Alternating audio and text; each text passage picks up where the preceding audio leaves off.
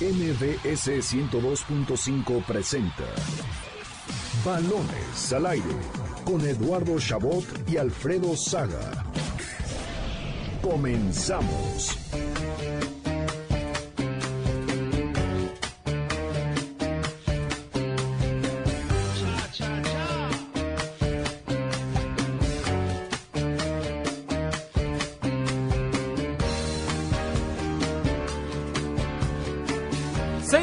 Con dos minutos en este sábado 19 de octubre del año 2019. Bienvenidos a Balones al Aire. Yo soy Eduardo Chabot. Gracias por acompañarnos un sábado más aquí en este programa deportivo, donde tendremos mucha información de lo sucedido ayer, una crisis la querida del fútbol mexicano. Vaya semanita que ha tenido el país y que el fútbol vino pues a ponerle la cereza en el pastel a una semana muy movida, demostrando el fiasco que es la Liga MX y lo mal parada que quedó ante todo el mundo. Junto a mí, como cada sábado, lamentablemente, otro fiasco, Alfredo Saga. No, pues, muy, muy amable tu, tu bienvenida, amigos. Eh, sí, una jornada más eh, ridícula para el fútbol mexicano. Un protocolo que hemos visto mundialmente, ¿no? Esto de los equipos que hacen el, el parón a medio partido y, y, les funciona. Ayer no funcionó, ni siquiera se, se pusieron poner de acuerdo antes del partido Tigres y Veracruz. Entonces, realmente ridículo lo que sucedió ayer. ¿no? Dicen que si no pudieron ponerse de acuerdo con los de Tigres, ¿cómo claro. van a ser válidos sus acuerdos verbales? Que se supone son estos que no les han pagado, también los escritos, pero también se supone que hay unos verbales con la directiva. Complicada la situación para el Veracruz, sí, Carlos no, Alberto también. Pérez. Hola, ¿qué tal Eduardo, Alfredo? A todo el auditorio que nos escucha, un saludo. Feliz de estar aquí en esta, sí, como bien mencionas, una jornada atípica, vergonzosa para el fútbol, para el fútbol mexicano. Ya había pasado en España algo similar, donde los dos equipos respetaron el, el, el, el, el pacto, ¿no? Pasó hoy, ¿no? También me parece que... que... Pasó en Liga de Ascenso en la semana. Exactamente. Unos equipos que se... Ahorita confirmamos los nombres. Me parece que fue Cafetaleros, y pero Racing, que Racing respetó, sí, contra la Real España, Sociedad. En la Real Sociedad, cierto. Y se respetó, ¿no? Como pasa en el mundo, como se debe de, de respetar esto y se debe de respetar a los compañeros de profesión. Y Tigres no lo respetó. Es lo que sucedió. Pero bueno, entraremos en, esa, en ese detalle. el, el punto clave es lo de Fidel Curi, lamentable. Y pues bueno, ya hablaremos de eso. ¿no? Vaya tema que tenemos en la mesa. Programa especial por la forma en la que lo, lo, abordaremos, a diferencia del resto. Así que quédese aquí. Yo soy Eduardo Chabot. Comenzamos Balones al aire.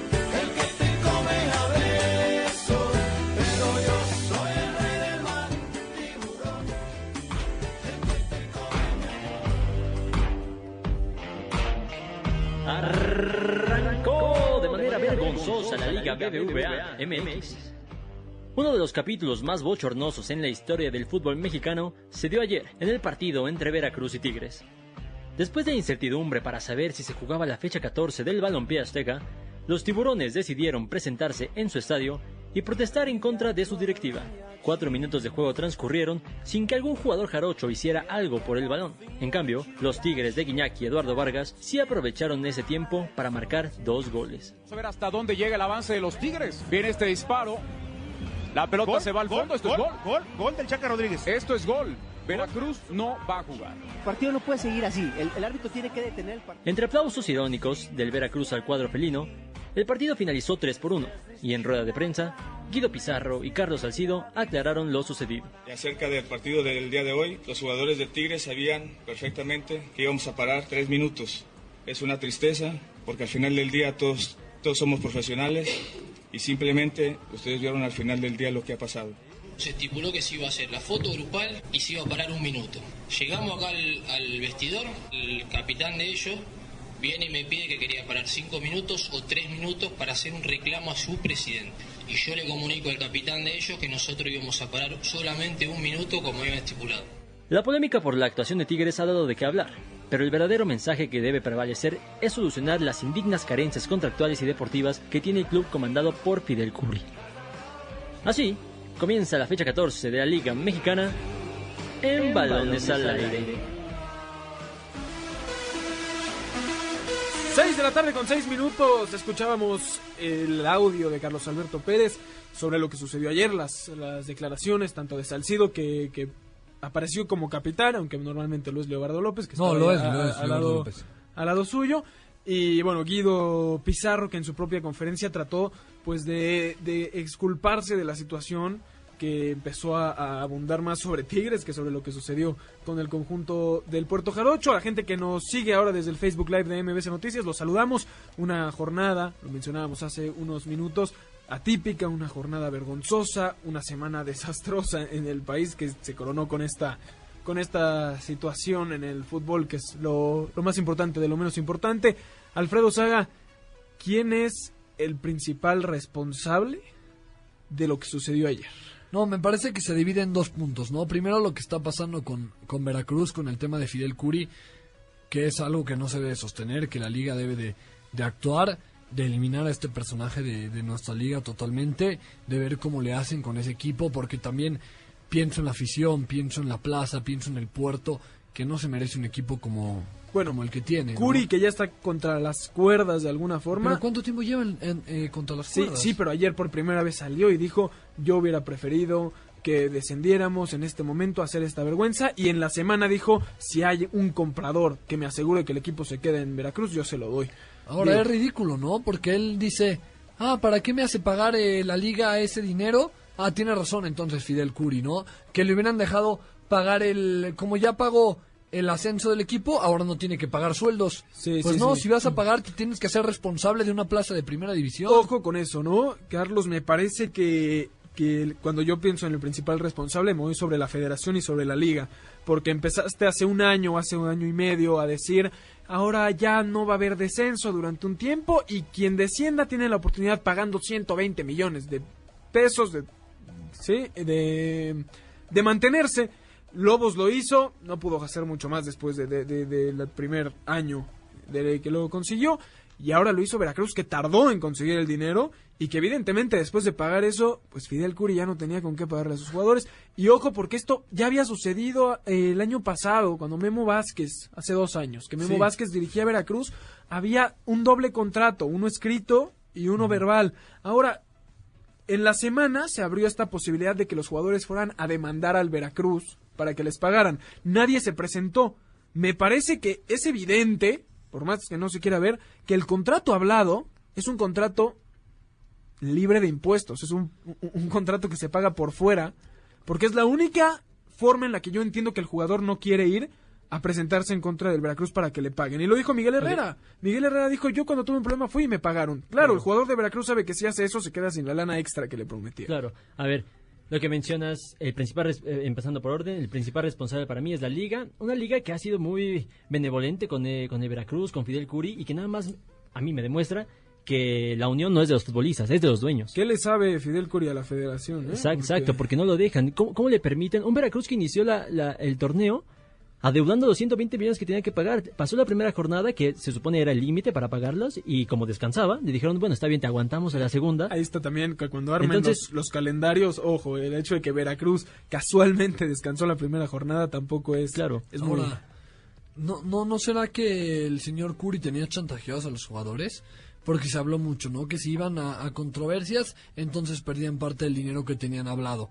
Es que ese es el problema también. Por eso no iban los no, jugadores no es que quiera quitarle este victimicismo que tienen los jugadores, pero entonces no hagas acuerdos hablados Claro, si sabes que no te lo van a garantizar. ¿Y qué sabemos de la necesidad de estos jugadores? ¿Qué sabemos de, del lugar donde trabajar y de las carreras de los futbolistas, ¿no? Que dicen, eh, a lo mismo que, que hablamos con Memo Vázquez en su momento que tuvo lo- el doble contrato, que si Memo Vázquez no tenía otra oportunidad de ser eh, de- eh, director técnico, que con las necesidades de los jugadores de estar en primera división, que aceptan este, tico, este tipo de cosas, perdón, para mantenerse en el... Pero entonces tienen que saber que el contrato que esté escrito, que es el que sí podrían Que demandar, tampoco lo han cumplido. que tampoco lo han cumplido. Por eso digo el que sí podrían demandar, porque ese es el, que, el que tienes todas las de la ley para ganarla.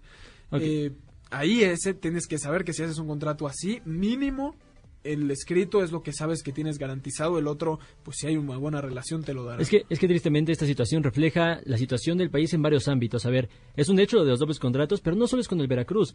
Ya otros equipos de la Liga eh, Mexicana ah, ah, realizan estos dobles contratos para lo que dices, para, para libres de impuestos, porque tú presentas un contrato ante Hacienda que vale, que dice que le pagas 20 pesos y en realidad le pagas 2 mil, ¿no? Y de esas magnitudes estamos hablando.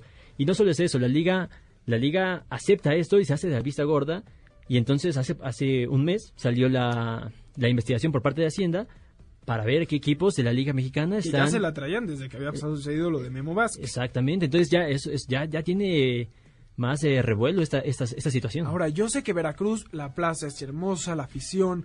Veracruz no tiene ningún mérito de estar aquí. Pues que pagó. pues, sí, pero ni siquiera ascendió en primer punto. Nunca ascendió. Ascendió la piedad. Y Curi lo llevó a Veracruz y lo convirtió en el Veracruz, pero nunca ascendió el cuadro eh, de, tiburones rojos, ¿no? Regresaron a la franquicia y no ha hecho más que pasar vergüenzas. Veracruz es un equipo que ha eh, eh, demostrado lo más bajo del fútbol mexicano desde que regresó. No, totalmente, ¿no? Y se habla aquí, sabemos de la carrera política también que tiene Fidel Curi, la relación que pudo haber tenido con, con Javier Duarte. No, no nos gusta, creo, en este programa desde, desde que nació meternos en ese tema y lo que nos gusta es hablar de fútbol. No, pero aquí es totalmente ridículo lo que pasa con, con pues Fidel Curi. Es que ayer también nos hubiera gustado ver fútbol. ¿Por qué de repente no tiene dinero Fidel Curi? Bueno, pagó 120 millones. Claro, pero que debe de haber un, eso, que menciona personaje, perdón, en la historia de, la política mexicana que ayudaba a Fidel Curi, ahora se queda sin esa ayuda. Yo no entiendo, estamos sacando muchos trapitos sucios. Está, está cañón lo que pasa con, el Veracruz. No, y algo que mencionabas, Carlos, que creo que es importante, es esta parte en la que eh, la federación, o, más bien Curi, al quedarse sin dinero, esta eh, relación con la federación, esta unión que mencionabas, ¿por qué sale la federación a decir nosotros vamos a poner 18 millones de pesos para que puedan ganar algo, que no equivale a mucho de lo que les deben, pero es algo. Y luego la Asociación de Futbolistas, encabezada por Álvaro Ortiz, el presidente, lo acepta, como que de repente esa era la solución. ¿Y cuándo Curi va a pagar? El problema es que tu presidente pues solo tiene que llegar a la federación a pagar porque. O sea, entonces, o sea, si vas a hacer eso, quítale el equipo. Llegue Veracruz, ya no va a existir. Le vamos nosotros a pagar a los jugadores, pero no puede seguir. Muy complicado. Claro, incluso los jugadores. Bueno, la federación les pide a los jugadores que, a ver si quieren resolver esta situación, y lo que mencionábamos, eh, acudan al, al, área esta de, de, controversias de la federación para recibir, pues, en términos básicos, quejas en contra de Fidel Curi y así tener argumentos para desafiliarlo. Porque parece que no, no tienen la capacidad para hacerlo directamente. Oye, tú no estás funcionando como directivo, ya no, ya no, ya no sirves. Al final, lo más triste es que van a ser los jugadores, si es que esto termina con un final feliz, entre comillas, los que van a terminar sacando a, Fidel Curi. Ahora, la forma de manifestarse fue la correcta. Eh, Tigres, ¿en qué se equivoca? Que este es el otro tema, ¿no? Eh, lamentablemente, y me lo mencionabas Alfredo y lo expresaste en redes sociales, yo también lo intenté hacer, eh, se le da mucho protagonismo a lo de Tigres. O sea, lo de Tigres no solo es malo por no haber apoyado al gremio de futbolistas y aprovecharse de un equipo que decidió no jugar, es malo porque le robó el protagonismo al mensaje principal de lo que era quedar separado tres minutos. Porque hoy te metes a Twitter y nadie está diciendo Veracruz eh, no tiene cómo pagarle a sus jugadores, no quisieron jugar tres minutos. La historia es que Tigres pasó por encima de ellos mientras no jugaban y eso, lo más triste es que dejó mal parado a Tigres, dejó mal parado a Veracruz, dejó mal parado a la federación, todos salieron perdiendo de esta situación. Sí, yo, yo por eso decía al principio del programa que se divide en dos esta situación, ¿no? Primero la de Fidel Curi, la del Veracruz. Que es la más importante, Sí, sí, totalmente, porque gracias a ella sale la manifestación, la cual los Tigres no supieron eh, respetar. Me parece algo totalmente... No sé cómo llamarle. Mira, creo que... No, sé qué, qué adjetivo, usar que no se ha utilizado antes. No, pero es terrible. Yo creo que totalmente es terrible, no hay forma de, justificarlo. Lo que es impresionante es ver la defensa de Guido Pizarro, que es totalmente válida, pero su defensa fue nosotros, a nosotros nos dijeron con dos días de antelación que iba a ser un solo minuto. Y al final quisieron tres, nosotros no quisimos y ellos dijeron no nos importa, si ustedes van a querer jugar y hacernos gol, nosotros no nos vamos a defender. es que... Entonces entiendo que la defensa de Guido sea nosotros nunca aceptamos, pero entiende en el fondo que que por dos minutos que te quedaras parado siendo Tigres, el equipo más caro, el segundo equipo más caro de la liga, el más poderoso quizás de, de, los más poderosos que hay hoy en día en el continente, ibas a jugar contra un equipo que no gana hace 39 partidos. No, de acuerdo. Y además, perdón, pero ¿cuántas veces hemos visto que minuto uno o, segundo 30 de que empezó el partido y los equipos van al frente buscando el gol, ¿no? ¿Qué pasa con ese eh, vamos a conocer al rival, vamos a estudiar, vamos a tocar un poquito para ver cómo está el parado de, del equipo. ¿En cuántos partidos de primera división vemos al equipo ir al frente desde el minuto uno? En jamás. Es más, con tiros de media cancha. Jamás. Incluso si hubieran tirado afuera. O sea, lo más triste es, órale, Tigres quiso presionar porque la primera imagen de cuando se juega es minuto 1.30, Guiñac se desespera y empieza a ir por el balón que lo tiene Sebastián Jurado y él despeja. Después tira Vargas y hace el gol. Si ya vas a, tratar de incitarlos a jugar, no les tires a portería. Claro. Tírales afuera para que mínimo ellos tengan que sacar de meta, que empezar a jugar un poco de alguna forma. Eh, digo, igual estaría mal, ¿no? Porque seguiríamos hablando de que no están apoyando a la, a la situación, que eran solo tres minutos. Ahora. es que era por sentido común, Eduardo. O sea, yo estoy, de acuerdo, estoy de acuerdo en que no hubo un arreglo tal cual de decir un minuto paramos el partido, sino tres, nadie, nadie supo, supongamos que eso está bien, pero si tú ves al rival de enfrente que no está haciendo absolutamente nada por el valor, no, no, no vas a, matarlos, porque fueron, fueron a matarlos. Y, además de eso, ¿qué sensación te queda como, como futbolista profesional, no? Lo mencionaba y, de las pocas cosas que, que, dice Alan Pulido en redes sociales, que ni en FIFA, perdón, ni, sí, en... Sí, sí, sí, está bien.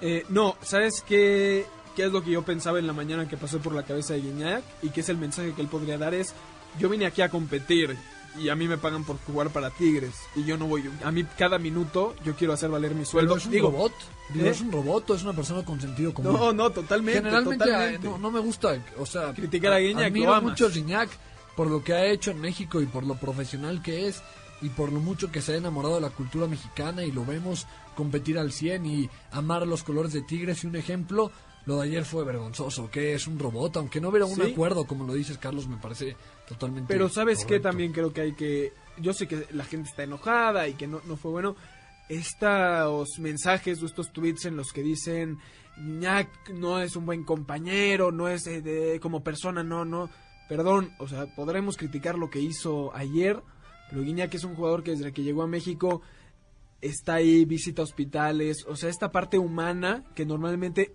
eh, se debe de criticar lo que sucedió ayer, por, por supuesto que sí, pero tampoco nos vayamos al extremo de que Iñaki es la peor persona del mundo porque no es cierto y no lo vamos a juzgar así solo por lo que sucedió ayer, ¿no? Claro. Eh, al final, hasta Tigres le perjudica porque yo estoy seguro que si se hubieran esperado esos tres minutos y hubieran empezado en igualdad de circunstancias, o aunque fuera el tiempo que sea, hubieran jugado y Tigres posiblemente hubiera ganado hasta por más goles quizás, ¿no?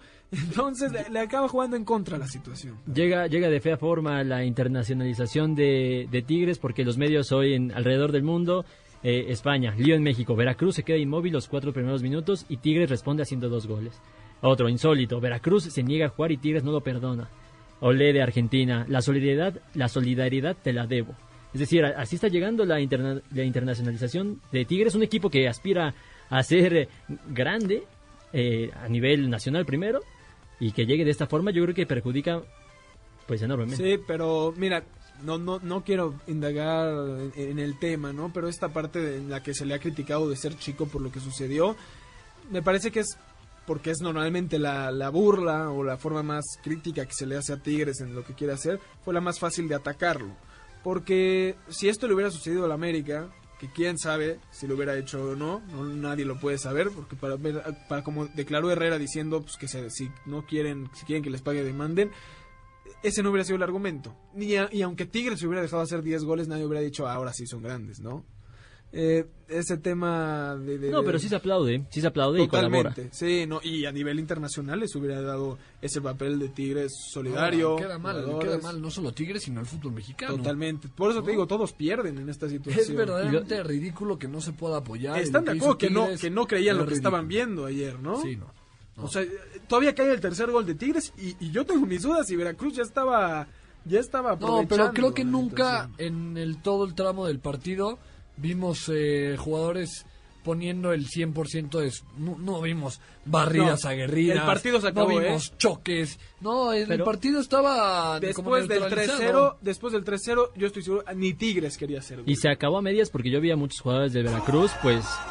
Modestos. Sobre todo, contra, contra Gignac. Contra Muchas, eh, una entrada sobre todo de Leo López que cuando recibía el balón e iba a la barrilla dura. Sí, eh, en estos momentos Cruz Azul Morelia, está ahí Ramón Cáceres con quien hablaremos en unos minutos, también más adelante Ramón Cáceres? Eh, tu admirador no, número uno un abrazo, te un abrazo Ramón hasta el Estadio Azteca. viendo al Cruz Azul. Morelia ya lo gana, Morelia 2 a 1. Ojo que en el primer gol de los michoacanos, Jesús Corona vuelve a cometer un error grosero, terrible.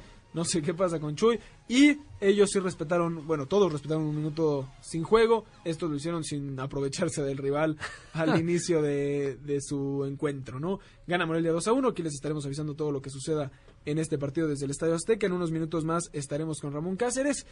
Siguiendo con el tema, que creo que es el que más se ha robado el protagonismo. Pues es que es ridículo, perdón, no puedo. Y, que tiene que ser así, totalmente, porque la imagen, no es que no lo supiéramos, ¿no? Pero cuando te exhiben lo mal que está tu fútbol, porque cuando me dices en México un fútbol del que todo el mundo quiere ir, no, nadie quiere ir a un fútbol en el que sucede esto, y que no es la primera vez, con Jaguares ahí estuvo. Eh, no este es un fútbol de tercer mundo, aunque nos cueste admitirlo. Y ojo que en 2026 se viene el Mundial de aquí en México, Estados Unidos y Canadá. Yo sé que nos toca nada más una tercera parte por ser benevolentes, pero esto no debe tener muy contento a, la organización que es prácticamente estadounidense. Sí, pero es más, por ese mismo punto yo creo que ahí, perdón, el líder es Estados Unidos y a seguir órdenes, ¿eh? Porque ellos tienen todo el dinero y porque ellos van a organizar todo y yo creo que los norteamericanos se vayan a arriesgar a que salgamos con nuestras fiestecitas. Claro, por esa razón Estados Unidos eh, no se no, no, no intenta, eh, ¿cómo, ¿cómo decirte? Te quité la idea quitándote el teléfono, no te preocupes. perdón, perdón. Eh, por esta razón, Estados Unidos no comparte nada de su mundial, ¿no? A ver, esto es, este es mi mundial y te, y te sumo a ti, México, nada más por poder político, ¿no? No, porque aportes algo eh, Porque era el mundial en el que todos los candidatos estaban llegando como por grupo, porque Estados Unidos podría haberlo hecho solo. Ahora es una lástima, ¿no? Porque sí, hablando de, de ligas futbolística, no de selecciones nacionales, sí me atrevería a decir que la Liga MX es una de las mejores, sino que, sino que la mejor liga en todo el continente, que hay grandes jugadores, que jugadores sudamericanos eh, quieren llegar a México. Muchos saltan de aquí a Europa, ¿eh? Claro, y, que en, cuestión de calidad y en cuestión de estructura de estadios, ¿no? Vemos estadios como el de Monterrey, como el de Chivas, que es muy raro ver en Sudamérica. Entonces, la liga, de verdad, es una, es una gran liga. Entonces, esto que pasa con el Veracruz y estas fallas en la administración y esto que hace Tigres no va con el nivel de la liga. Es que no, ¿tú crees que esto no refleja lo que es la liga yo, yo, creo que yo creo que ok, entiendo que sí la liga mexicana es de las más poderosas, sobre todo hablando de Latinoamérica, pero, no te puedes comparar con Argentina. ¿Por qué? ¿Por qué eh, la comparación debe ser con Argentina? ¿Por qué no debe ser con la MLS o en cuanto a nivel estructural o con Europa? No, pero, o sea, por ejemplo, en Argentina vimos lo que pasó en el Boca River. Creo que el nivel futbolístico con la MLS de un país que no clasificó al último mundial y que de verdad eh, los vimos, ¿no? En esta Leagues Cup, ¿cómo se llamaba? Sí, Leagues Cup. Leagues Cup, creo que México tiene un nivel superior al, de la, al, de la, MLS. Hay un tema de, de administrar, o sea, de la forma en la que se den las cosas. En Estados Unidos nunca va a suceder algo en donde no le paguen a un equipo, eso sería, sería ridículo. Eh, en cuestión de nivel futbolístico, lo comparto hasta, hasta cierto punto. Creo que sí, sí, los equipos mexicanos han mostrado. Y que esto es un reflejo también, ya sé que hemos hablado mucho eh, esta analogía de que el fútbol es, es representa a un mismo país. México saca muchos beneficios también en el deporte de ser vecino de Estados Unidos. Es lo que te hace ser diferente del resto de los equipos norte y centroamericanos o de las ligas. Eh, México debería aprender tal vez un poco de la forma en la que se administran los equipos norteamericanos, porque aquí lo hemos hablado, ¿no? Alfredo eh, eh, no, no tiene los mejores equipos, tiene tal vez algunos de los mejores jugadores, porque últimamente los ha estado importando, pero, pero han logrado hacer entretenimiento y han logrado hacer franquicias fuertes, basándose en esa solidez que económica que en Estados Unidos normalmente es, es garantía. Claro, en unos puntos somos tan buenos, ¿no?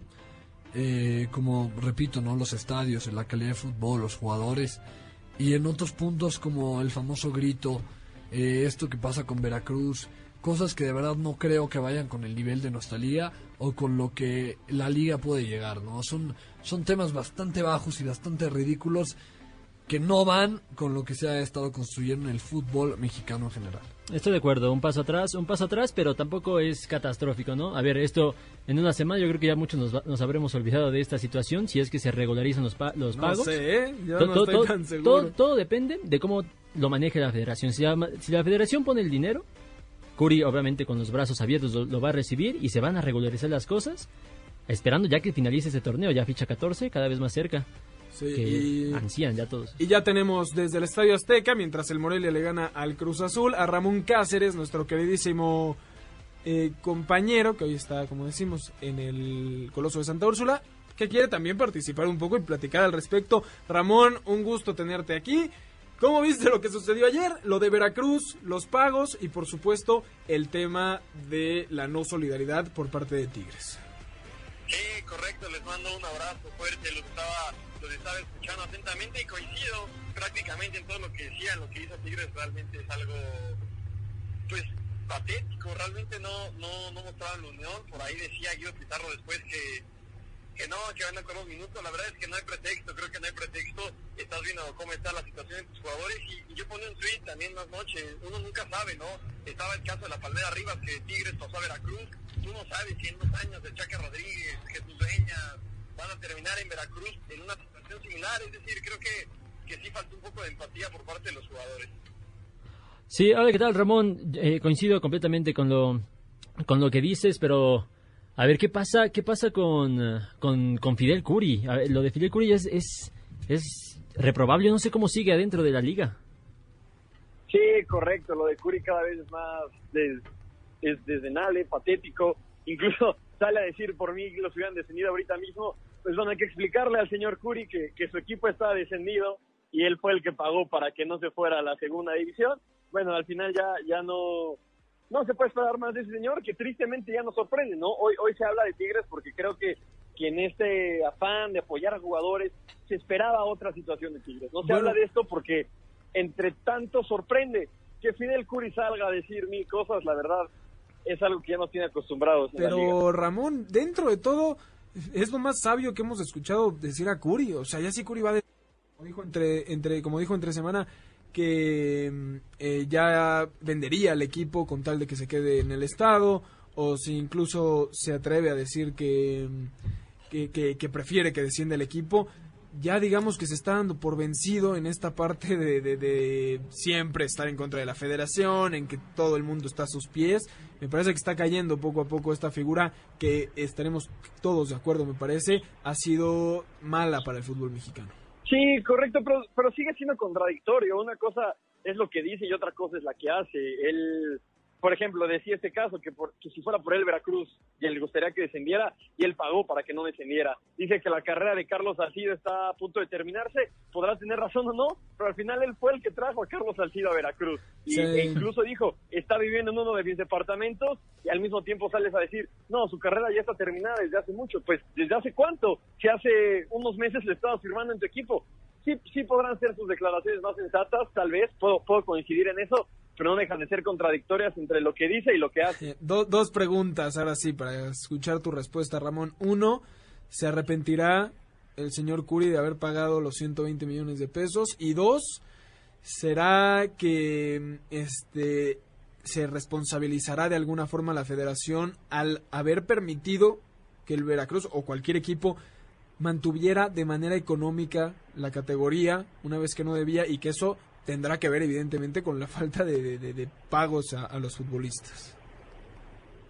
Mira, si se va a arrepentir Julio no, solo el tiempo lo dirá, no no quiero sonar como una, una respuesta cliché, pero es la realidad. Si al final, el día de mañana, logra vender el equipo por cierta cantidad importante de dinero, pues habrá sido una ganancia.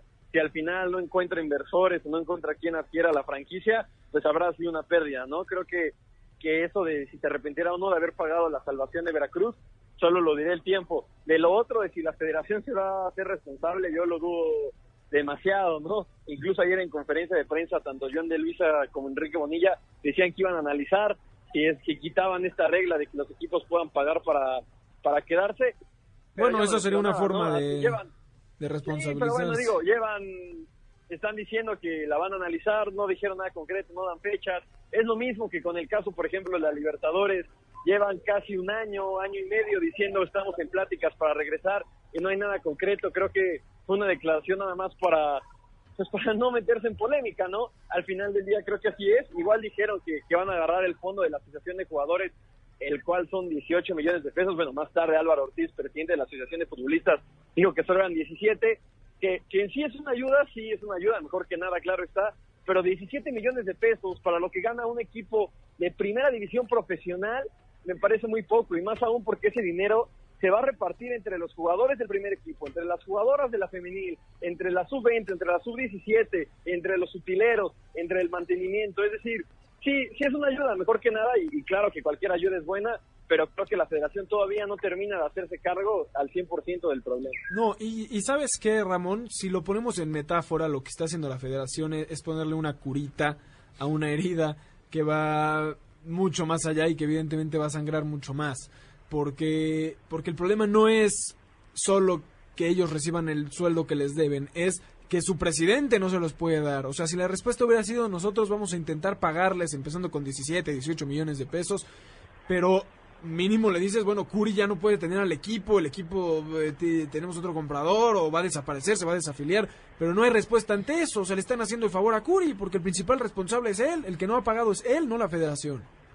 Sí, exacto, bien lo dices, ¿no? Le están haciendo el favor a Curi adquiriendo esas deudas, pero también, ¿sabes qué, Eduardo? Es, es, es el karma, ¿no? Algún día le tenía que pasar a la liga y y qué triste que pasen estas situaciones en el fútbol mexicano, pero qué bueno, porque ¿cuántas veces no escuchamos que Puebla no cobraba? ¿Cuántas veces escuchamos que Chiapas no cobraba? Que Lobos WAP no cobraba. Y decían, no pasa nada, les van a pagar. Al final fue bueno que les terminaron pagando, pero Veracruz no es el primer equipo que al que no le pagan en México y ya por fin una situación se le salió de las manos a la liga y ya por fin están viendo las consecuencias, no lo pueden controlar. Al final creo que, que que sí, sí están metidos en un problema muy grande, pero un problema muy grande que ellos mismos dejaron crecer. Claro, porque, Si, si esto tú lo cortas de tajo en los primeros adeudos, puse el ejemplo de Puebla, Chiapas, etcétera, tal vez no estaríamos llegando a esto, pero ellos mismos dejaron que todo creciera y hoy el problema es Veracruz y es un problema multiplicado por tres. Es más, Ramón, si, si hubieran permitido el descenso, o sea, si finalmente hubiera descendido Veracruz, esto se acababa. Con Jaguares fue así, Jaguares debía dinero, descendió futbolísticamente y en ese momento desapareció el equipo porque no les podían pagar, ¿no?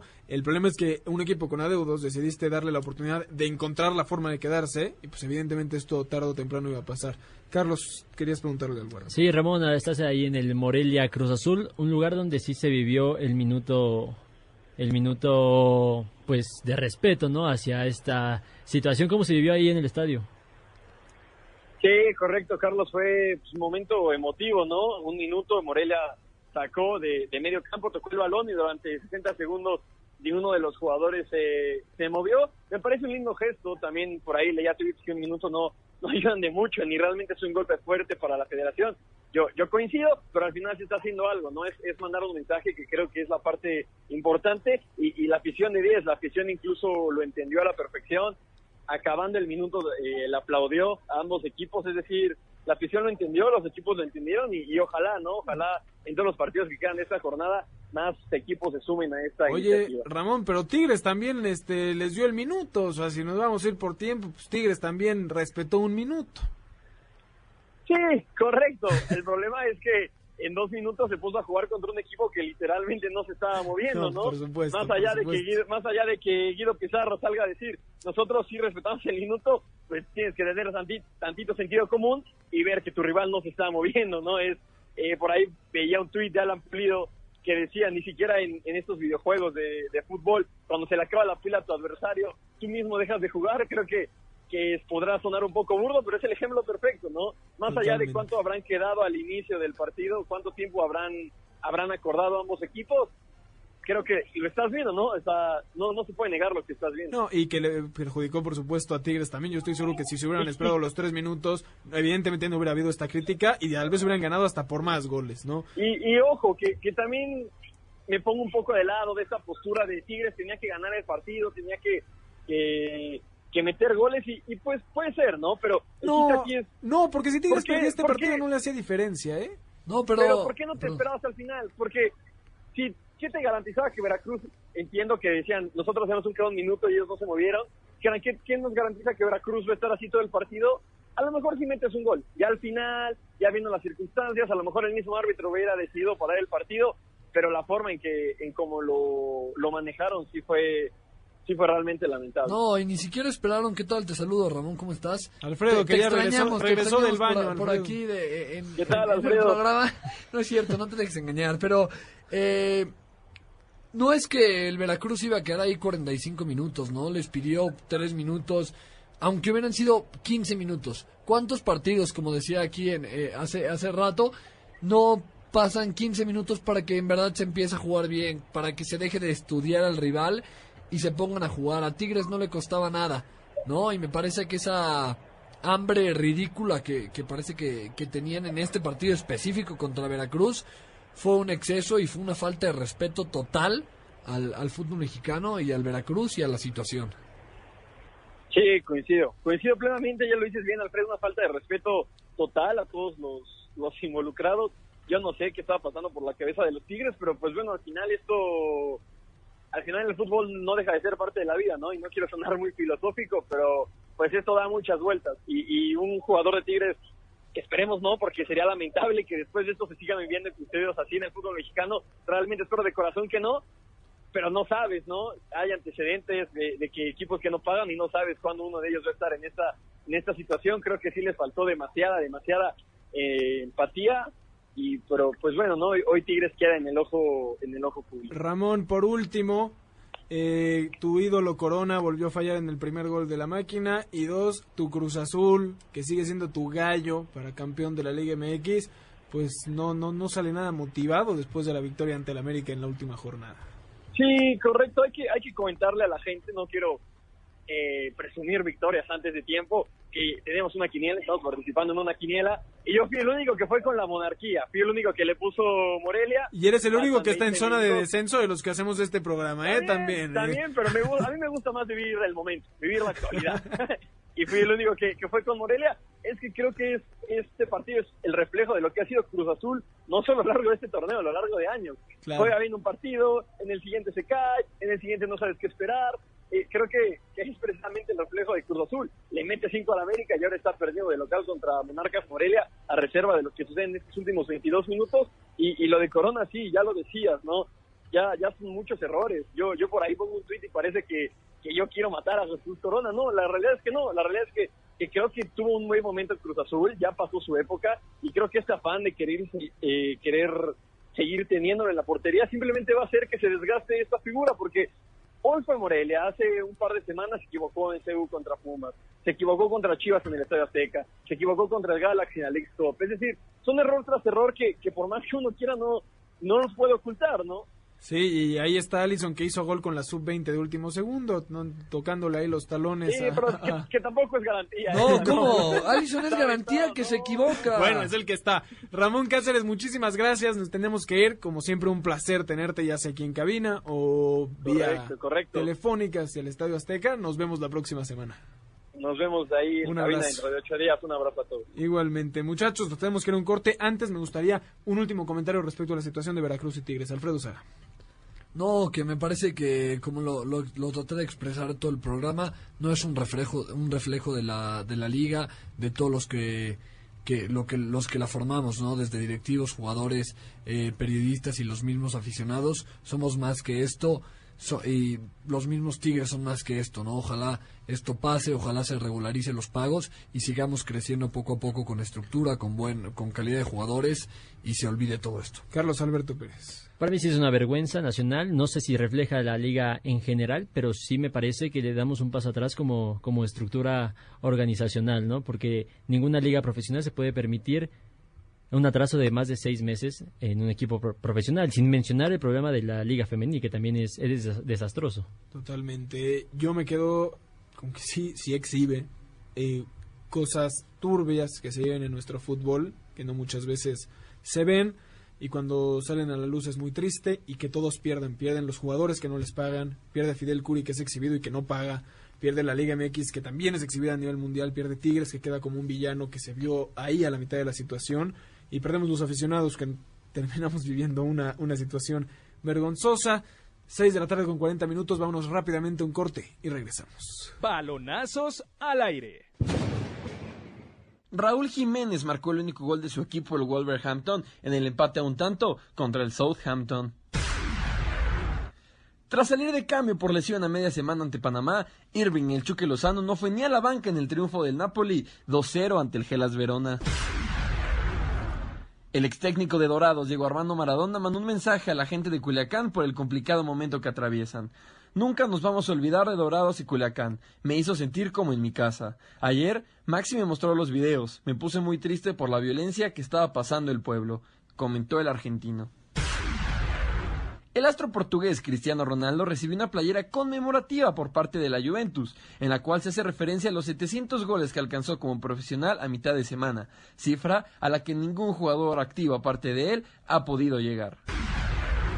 A una semana de que llegue la Fórmula 1 a México se dio a conocer el plan de seguridad, en donde destaca que los asistentes no podrán ingresar con vehículos y la reducción de ruta del ciclotón dominical. El Gran Premio de México prevé un ingreso de mínimo 4.2 millones de pesos. Estás escuchando Balones al aire. En un momento regresamos. Continuamos en Balones al aire.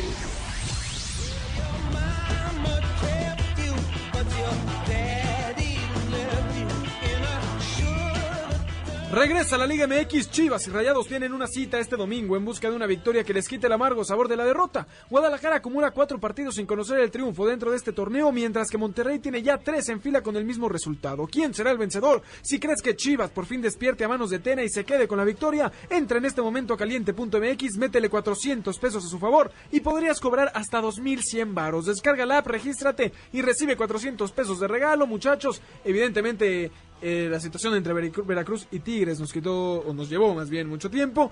Hablar un poco de la Liga MX, varios partidos interesantes. Evidentemente el Chivas Monterrey de mañana, Monterrey jugando de local en domingo. Es además curioso porque es el debut de Antonio Mohamed al mando de, los Rayados. También hoy el Necaxa América, que es un partidazo, la que era mejor ofensiva hasta ayer, que Santos metió cuatro. Por, eh, haciendo un paréntesis, en el corte, Cruz Azul hizo el 2 a 2 y al 80 Morelia nuevamente se pone en ventaja. Lo gana el conjunto de Monarcas en el Estadio Azteca 3 a 2 al Cruz Azul, minuto 80 en este partido de muchos goles. En esta noche, como decíamos, jugará América frente al Necaxa, la que era la mejor ofensiva hasta ayer antes de que Santos goleara. Y también mañana el Pumas León, que es un partidazo. Sí, al parecer te emociona mucho la, jornada, pero me, me, uno, me uno a tu barco, va a ser una gran jornada. Primero vamos a ver a, las Águilas del América, que si decíamos que Cruz Azul no salió a la altura de lo que le hizo al América la, hace dos semanas, en la última jornada, y vamos a ver si el América logra sacarse esa espina. Vuelve Nico Castillo al menos a la convocatoria. Vamos Benedetti, titularidad, ¿eh? Ya era hora con Benedetti, ya era hora con el poeta Benedetti que vuelva al terreno de juego y ojo, eh, porque mañana creo que empieza una revolución con el Monterrey. Y eh, empieza, vamos a ver un gran Monterrey que se va a meter a la liguilla y mucho más lejos, ¿eh? Mañana el Monterrey de Mohamed va a volver. Me gusta, me gusta que hables así, ¿eh? Mucha controversia con el turco. Ojo, es interesante la postura para la gente que le gustan las alineaciones, lo que va a hacer Mohamed. Cambia totalmente el, el esquema que tenía Diego Alonso. Regresa Dorlan a ser punta eh, Funes Mori evidentemente junto a él, solo habrá un contención que es Celso Ortiz, y Vincent Janssen jugará más adelante, Vincent Janssen sigue acoplándose. Está dando más, hablar más que hablar fuera de cancha. O Ángel Saldívar que puso lo de hoy por ti, mañana por mí en, Twitter, nunca, sí, él siempre hace hoy por, por ti, ¿no? Porque no juega mucho con Malísimo tu, tu chiste. Eh, bueno, es lo que la gente está diciendo. Me parece que además le queda un rival a modo a Monterrey, ¿no? Unas chivas. Sí, pero ojo, el tema porque Mohamed en su etapa pasada con Rayados jamás le, nunca le pudo ganar a, a Chivas de cuatro partidos no le ganó en cuatro partidos al Guadalajara. no nos pudiste decir cuántos empates y cuántas derrotas, pero, pero no te preocupes. y, así, como Mohamed no le pudo ganar a Chivas, Miguel Herrera en su etapa con América nunca le ha ganado al Necaxa. Pero, pero ¿quién es el entrenador de, Necaxa además? Guillermo Vázquez, Vázquez, su clientas. Que es eh, a quien le gana la final frente a Cruz Azul. es su cliente, ¿por qué te ríes, Alfredo? no, no estoy de acuerdo. A ver si sale Memo Vázquez a la banca y no, no tiene algún trauma ahí con, con las ayudas. No, porque Miguel Herrera no, va a estar en la banca, está expulsado. Ah, te recordamos. Sí, sí, sí. Así que tiene esperanza. No, pero dije con el América, no con Miguel Herrera. Está bien, está bien, lo que tú quieras. ¿Quién va a ganar esta noche entre América y Necaxa? Yo creo que va a ganar el América de visita. creo que va a ser un partido de muchos goles, ¿eh? Ojo, en, el Victoria. Sí, también dijiste que el Cruz Azul América iba a quedar 0-0. muchos goles. Dijiste que iba a quedar 0-0 el Cruz Azul América. No. mientas, tenemos el audio. Y terminó con muchos goles. No, pues, tenemos el ah. audio, te lo voy a conseguir para la próxima, ¿no? Eh, Carlos Alberto, ¿quién gana Necaxa América o empate? Empate, 2 a 2, buen partido. A ver, di que va a ganar el Necaxa. Claro que, lo voy a decir, claro que lo voy a decir. Va a ganar el Necaxa al América. Échate un Fuerza Rayos aquí al aire. 3-1, 3-1. Fuerza Rayos. Bueno, ahí está. Eh, te, luego te canto el himno, de los más bonitos que Pero quiero escuchar tu pronóstico con el Monterrey. Monterrey Chivas. Yo creo que Monterrey lo va a ganar y con autoridad 2-0. Yo, estoy de acuerdo, ¿eh? yo me sumo a este movimiento. Creo que Mohamed, ojo lo que voy a decir, ¿eh? Mohamed va a, llevar a, va a llegar a Monterrey a la final de este torneo. ¿Y del Mundial de Clubes? Ahí no sé, pero Monterrey va a, llegar a la final con Mohamed. Gol para autoridad, yo eh, Monterrey 4-0 derrota de Chivas. Se reivindica con la afición. Y por último, que me parece un partido importante que no le hemos dado tanto porque no tenemos tanto tiempo. Pumas León mañana, Pumas en casa, que es la mejor defensiva, y León, que junto con Egaxa, hasta el día de ayer, era la mejor ofensiva. Así que partido entretenido el que habrá mañana desde CEU. ¿eh? Tengo todo hoy, hoy. La última vez que León se metió a Ciudad Universitaria les hizo muchísimos goles. Otra vez no nos vas a dar datos exactos, o sea, nada más para saber. Que cuatro goles eh, y con un gran eh, espectáculo en Ciudad Universitaria, jugando muy bien. Vamos a ver este León que me parece que tiene mucho más que dar de lo que ha presentado por el torneo pasado y porque se reforzó bien. ¿Quién gana mañana? Yo creo que lo gana, lo gana León. 1-0, 1-0. Yo digo que empatan. Yo creo que se va el empate en CU. Y antes de ir al último corte, Alfredo, Felicidades por tu Atlas, ya está en zona de liguilla después de la victoria de ayer. Y con la estrella. El con el hotelero Barceló. Barceló, Facundo Barceló. Tercer partido seguido que hace gol. Vámonos rápidamente a un corte. Antes les recordamos escucharnos todos los sábados de 6 a 7 de la tarde aquí en Balones al Aire por MBC Noticias 102.5 FM. Síganos en nuestras redes sociales, arroba eshabot17, arroba alfredo saga, arroba rcáceres10, arroba carlos alberto pg, arroba noticias mbs y utilizando el hashtag Balones al Aire. Llámenos al teléfono en cabina 5166125. Vámonos rápidamente un corte y regresamos. Un día como hoy. Un día como hoy, pero de 1982, nació en la Ciudad de México un futbolista que consiguió grandes cosas cada vez que se lo propuso y que logró jugar para tres de los cuatro catalogados grandes del fútbol nacional. Su nombre, Gonzalo Pineda. El Gonzo debutó con Pumas un 17 de mayo de 2003 bajo las órdenes de Hugo Sánchez y un año después ya sabría lo que es probar la gloria consiguiendo el bicampeonato local, así como el trofeo campeón de campeones. Como si fuera un amuleto de la suerte, Pineda sería traspasado a las Chivas en 2006 para levantar su tercer título personal ahora con el rebaño sagrado.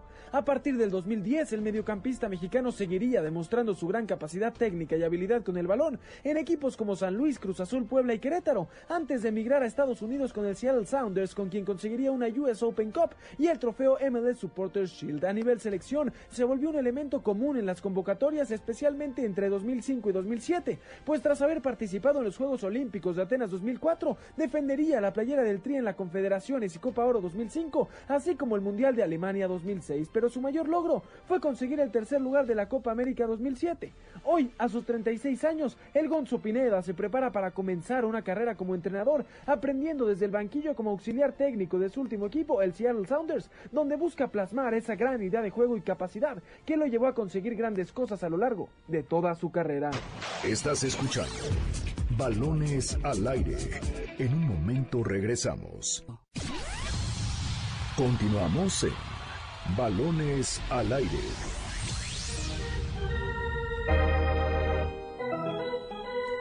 6 de la tarde con 56 minutos, estamos de vuelta aquí en Balones al Aire por MBC Noticias 102.5 de FM. Tres minutitos que nos quedan de programa para hablar del béisbol, que esperábamos poderlo exprimir un poco más, pero pues el Veracruz y los Tigres eh, cautivaron eh, nuestro programa. Les pedimos una disculpa, pero bueno, hablar ahora sí de la serie de campeonato de la Liga Americana que sigue viva. Bueno, se acaba hoy o mañana, no hay más. Sí, 3 a 2 la ganan los Astros de Houston.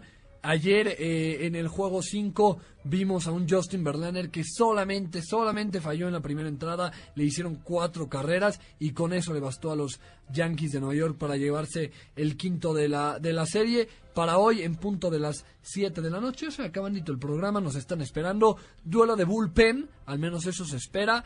Eh, Peacock contra Green en el estadio de los Astros de Houston. AJ Hinch tuvo la polémica decisión de guardarse a a su as, a su estelar para mañana en un posible juego 7, algo que en mi opinión me parece que es una decisión bastante miedosa de del capataz de los Astros de Houston, pero veremos a Green contra Peacock. Claro, difícil ahí lo de lo de Cole. Yo no entiendo cómo dejas fuera. Es para finiquitar la serie ya. Lo tienen lo tenían en bandeja de plata. Bueno, es que sí, pero piensa que si hoy gana Yankees, para mañana tienes todo el ánimo a tope. Ahora, los Nationals esperando. Sí. Ahí están. El martes inicia la Serie eh, Mundial. tranquilos mis Nats, tranquilos. El martes, eh, de- desde, ¿quién diría, no? Los Nats que estuvieron a punto de, de quedar fuera tantas veces y que entraron en juego de comodín, esperando a que lleguen los Astros, el equipo más ganador de... Claro. En caso de que lleguen ellos, los Yankees que también hicieron una gran temporada. El martes, el Antes martes de- inicia la el Serie. Mundial. Antes de despedirnos, Alfredo y Carlos, quiero que me digan si creen que los Astros, estando en eh, la otra liga donde estaban antes, hubieran tenido la misma la misma temporada o lo mismo hubieran llegado tan lejos. Uh, bastante complicada la, la Ah. pregunta, pero me parece otro tipo de béisbol, un béisbol mucho más ofensivo, pero sí creo que los Astros de Houston es el equipo más poderoso de la de la liga actualmente. Y En sí, general, sí, claro, sí, de la. MLB. Sí, de acuerdo. Carlos, ¿de acuerdo? Sí, lo de Verlander y Cole a lo largo de la temporada impresionante. Pa- Para mí sin duda. Perfecto, pues muchísimas gracias por habernos acompañado un sábado más aquí en Balones al Aire, a nombre de Alfredo Saga, de Carlos Alberto Pérez, de Eduardo Chabot.